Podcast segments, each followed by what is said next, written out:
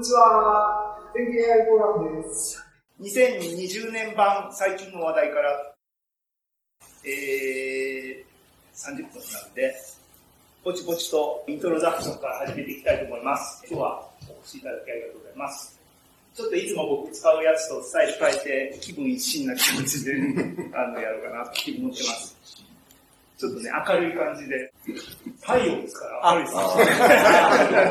です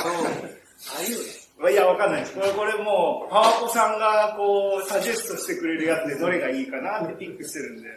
今日は僕と後半まだいらっしゃいませんが、八島さんに話していただきます。なので、二人なので、時間がですね、6時半から9時ぐらいの目安なので、1時間ゆっくり喋れるねっていう話で、僕も1時間喋れるんだなと思って、八島さんにも1時間ぐらい喋ってもいいですよっていうふうに伝えてます。ね、今、今ここはまだイントロダクションで、15分ここで使って、1時間1時間で8時45分ぐらいでお開きでいいかなと思ってます。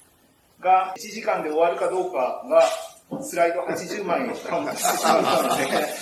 ずんずん行かなきゃいけないかなと思いますが、まだ、まだ15分のところなんですね。余裕を持っていきますが、えー、いつもの告知です。オンラインフォーラムやってます。お金が月に1万円ほど飛んでいきますので、皆さんにご活用していただければ嬉しいです。アーカイブとか、あの、スライドとか、リンクが全部残ったりしてるし、ここで議論してわかんないところとか、活用してもらえればいいです。今のところあんまりアクティブに活用されてませんが、有効に使えればいいかなと、ずっと思ってますので、ご活用ください。で、予定ですね。さっきもちらっと言いましたが、2月はやっぱり月末の金曜日にしてみようプランの第2回で場所確保してあります。で、それ以降はまだ取ってませんので、いや、やっぱり今までのように企業の方が、あの、経営愛ですね。あの、戸田さんもなんか今日は都合が悪いとかいう、あの、あれなんで、1票、2票、3票ぐらい入ってますけども、あの、ご意見をください。っていうことで、同時にですね、発表者募集してます。今のところ、発表者僕の頭の中で予約はあるんですか？今回オファーして、来月だったら大丈夫というお約束いただいたっていうことで、そういう攻め方もありだなと思って、いい経験をするなと思ってますが、発表したい話あれば何でも AI にちょっとでもかすってればみんなあの興味あると思うんで、ワイワイとやりたいなと思ってます。えー、メール、措置代表のメールありますので、えー、お問い合わせください。ということで、早く始めれば、その分時間が増えるので、始めます。2020年版最近の話題からということで、えー、特にターゲット絞ることなく好きな話ができるようなタイトルにしました。で、あれこれと内容をまとめて、いざあの全体を俯瞰してみると、このように一言で言うと、えー、二言、二言で言うと、今日の話は、えー、この2フレーズに集約されるかな。まだリルーを使ってるんですかっていう話と、あなたのディープラーニングのモデルはシフト不変ですかっていう話ですね。に集約されるような話になるかなと、無理やり集約しました。あ、こんにちは。あの、後半よろしくお願いします。はい、えっと、今始まったばかりです。で、まあそういうふうに集約されるんですが、でも結局話のメインはですね、画像の、ディープラーニングの画像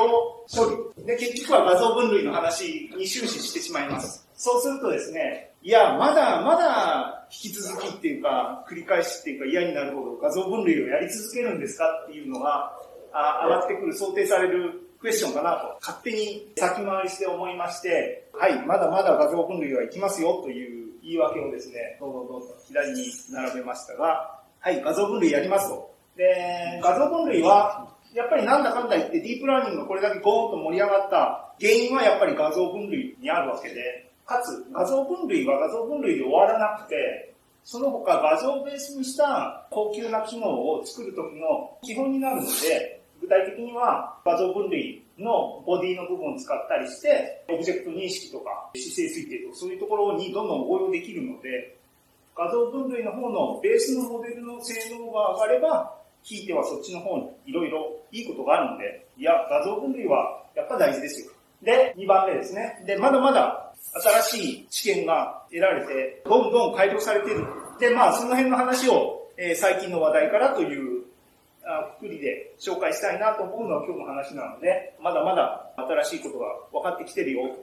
で、えー、3つ目に挙げたのは、そもそもあの AI フォーラムを始めて、えー、AI セミナーから始めて、五郎島金時の分類を導入したんですね、農家さんに。で、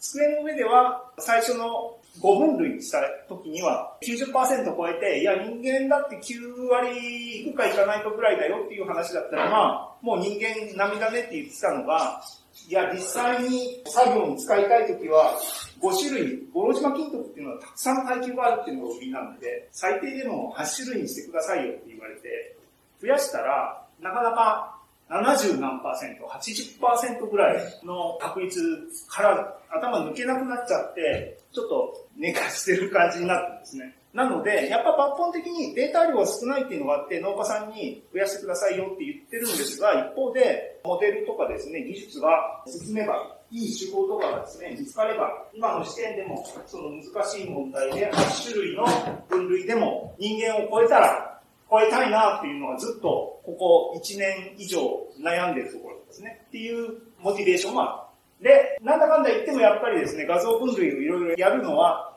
楽しいんですね。絵がターゲットなので見えるし、いや、やっぱりやって楽しいことをやるのが一番いいだろう。で、どうせやるんだったらコンペがあるので、たくさんコンペあるのでコンペをやって一石二鳥だという流れが今日の話です。っていうことで、えー、画像コンペ、最近ちょっと僕がトライしてですね、玉砕してるわけですが、やっぱりあの、コンペティションは、あの、競技なのでみんな、こう、和気あいあいじゃなくてですね、もう、潰しに来るわけで、人よりもよく頑張ることが目的なので、なかなか僕のようなソフトな人間は辛いんですが、それでもまあ、いろいろ、あの、学びがあるので、こう、この3つの本でですね、最近ちょっと関わってまして、あの、調整してみまして、その辺で得られた話を具体的なネタとして今日紹介したいなと思いますが、まず最初にコンペの話、コンペ自体が面白いので、えー、紹介します。